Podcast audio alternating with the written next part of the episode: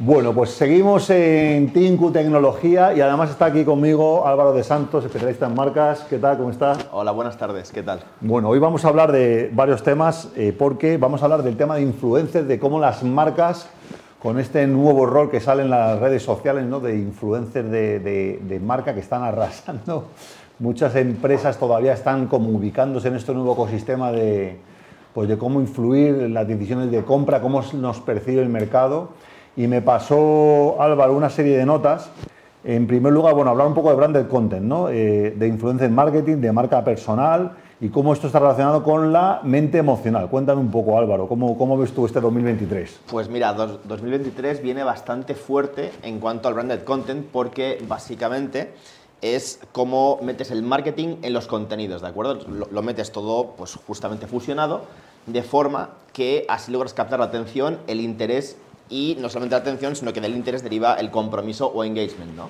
Entonces, el target del branded content es directamente la mente emocional del, del público al que va destinado, es decir, los productos o servicios que son comercializados mediante la marca que invierte, propiamente dicho sea, en branded content. De hecho, es que además muchísimos consumidores no les llega, no llegan ni a emplear tiempo en escuchar la propuesta de valor, en leer cualquier texto, sino que directamente son imágenes de, estamos hablando de de 1, 3, 5, 15 segundos máximo donde se cuenta un mensaje y ahí no se puede, no se puede uno explayar, sino que tiene que ser eh, impulsos que van a subconsciente, ¿no? Exacto. Yo creo que al final el branded content, eh, dentro del branded content hay como una subcategoría, por así decirlo, que es el influencer marketing, ¿ok? Entonces, el influencer marketing lo que hace es aprovecharse o prevalerse de, de algún modo del el previo posicionamiento que tienen según qué influencers, ¿no? que logran la influencia, de su nombre de influencers, previamente en la mente emocional de aquellas personas que son el público al cual van destinados los productos o servicios comercializados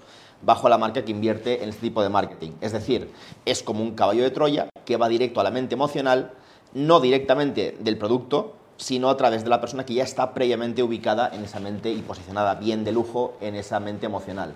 Ahora bien, resulta que hemos hablado antes en el programa que este año 2023 vienen nuevas tendencias como por ejemplo el tema de los avatares. La gente ya no se quiere parecer a un deportista famoso, a un cantante famoso, a un influencer de carne y hueso. La gente está viendo pues, eh, proyecciones de inteligencia artificial, ¿no? este tipo de avatars eh, con los ojos saltones, que, si subo mis fotos a, una base de datos de esta de como Lens ahí que hemos hablado antes y resulta que sale ahí un engendro que es como lo que le gusta a la gente, ¿no? ¿Cómo, cómo se van a adaptar las marcas a esto?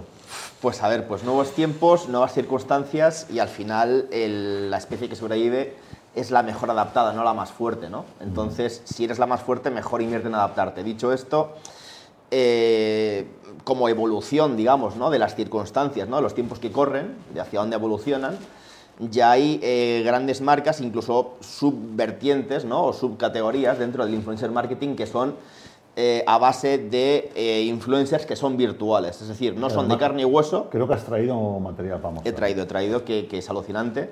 No son de carne y hueso. No son de ah. carne y hueso, son virtuales, literalmente, no son humanos, pero parecen humanos, es decir, están bastante logrados, es decir, la impresión la percepción de estos eh, avatares virtuales o influencers virtuales es bastante cercana a la supuesta perfección, si es que eso existe, de lo que serían los cánones que tú antes hablabas, perfectos de belleza, que dicta pues, la sociedad y que eso es dinámico, ¿no? Va avanzando con, y modulándose conforme lo hace la sociedad. Vamos, a ver, vamos a ver las imágenes porque yo me he quedado un poco flipado. Estos, estos personajes, por ejemplo, esta, chica de aquí de Adidas, ¿no? Cuéntanos un poco.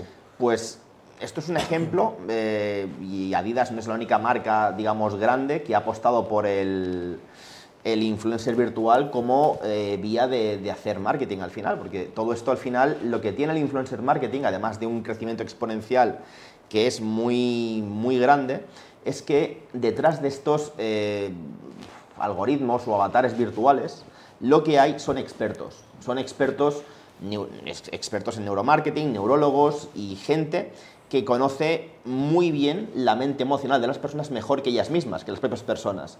Quiere esto decir que una persona de carne y hueso, propio de su humanidad o de su condición humana, tiene defectos y tiene virtudes, pero es un conjunto de uno y de otro. ¿Qué ocurre? Que esto al final da a la mente emocional más de lo que quiere o más de lo que espera o más de lo que necesita. 100%. Es decir, es como quitar la parte que no es 100% útil y le metes, ese, eso lo reemplazas con más elementos que sí que demanda la mente emocional. Por lo tanto, lo que estás haciendo es aumentar la probabilidad de satisfacción de esa mente y por tanto una mayor probabilidad de actos de consumo que se traduce en ventas y rentabilidad para las marcas en definitiva. E inclusive con productos eh, como perfumes, ¿no? que creo que había otra imagen por ahí. Eh, esta de aquí, esto, son campañas reales que están ya en funcionamiento. Es, esto, mm, literalmente, aunque, aunque casi cueste reconocerlo a veces, es un eh, influencer virtual creado ad hoc para campañas de publicidad y de hecho, fíjate, es decir, claro, cuando abres este, este melón realmente te permite hacer lo que tú quieras. Si el color corporativo en este caso es el morado o el fucsia o el rosa, no sé muy bien qué color es exactamente, una mezcla de ambos, el color de los ojos lo puedes poner perfectamente igual, por ejemplo. Que esto también se puede hacer con personas humanas y Photoshop, pero ¿para qué vas a depender de una persona humana si lo puedes crear por expertos y puede ser creado por expertos mediante, entiendo que lo habrán hecho mediante inteligencia artificial o algún tipo de, de creación informática, en definitiva. Bien, bien interesante. Y bueno, ¿algún, algún consejo último que puedas dar a, una empresa que está viendo este escenario y de pronto quiera como, prepararse? ¿Qué tipo de consejo le darías o qué tipo de, de pues, tip le podrías decir a una empresa que de pronto ve este escenario, bueno, para este 2023, ¿qué, pues, ¿qué, podrías hacer? Pues yo creo que lo inteligente, el consejo que yo le doy, es que invierta en marcas y que coja lo que funciona, es decir, hacia dónde va, no que no vaya contracorriente, que le guste más, menos o nada, sea consciente de esa tendencia, de ese vector y se sume a ello, y en ese sumarse a esa corriente, meta, incorpore sus propias marcas y que sean siempre legalmente fuertes. Quiero decir, por ejemplo, si yo tengo un avatar y le meto la marca de mi ropa o la marca de mi reloj o lo que sea, no necesito de nadie de pedirle el favor, lo hago yo. Claro, lo hago yo perfectamente. Y lo interesante, ¿no? Que pese a la inmensa modernidad de última ola de esta tecnología que está saliendo, lo que sí está claro es que se ve claramente las dos marcas eh, eh, que son que tienen decenas, de, años, decenas de años. ¿no? Claro, y, perdón, y otra cosa que es súper importante es que al ser creaciones, me da igual si están hechas con Photoshop, con inteligencia artificial, pero son creaciones que en última instancia o en origen han nacido de una mente humana o de un equipo de humanos, ¿de acuerdo?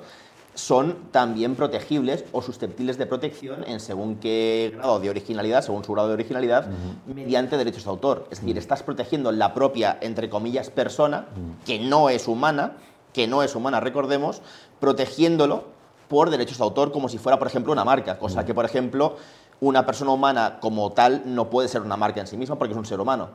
No se puede, por ejemplo, meter una persona humana como tal en su condición de humana en un registro de marcas. Esto, por ejemplo, sí que lo permite.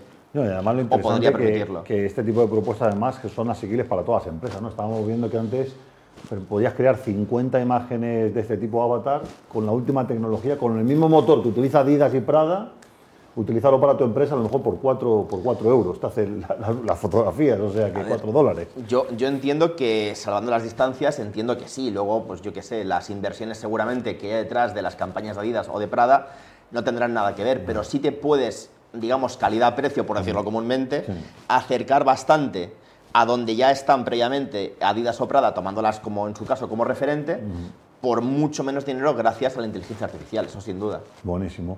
Bueno, pues muchísimas gracias Álvaro por tu aportación siempre fabulosa sobre temas de propiedad intelectual, sobre temas de derechos de marca y sobre todo el tema de que nunca deben perder las empresas, al menos españolas o las que nos escucháis a nosotros, que estéis en otros países, pues invertir en vuestra marca, eh, plantear vuestra empresa como una cosa a largo plazo en el que vais a ir invirtiendo, metiendo, digamos, eh, eh, energía y carburante en una caja fuerte, ¿no? Para que luego el día de mañana podáis hacer cosas como esta, pero siempre con vuestra marca. Muchas gracias, Álvaro. Gracias. Nos vemos la semana que viene.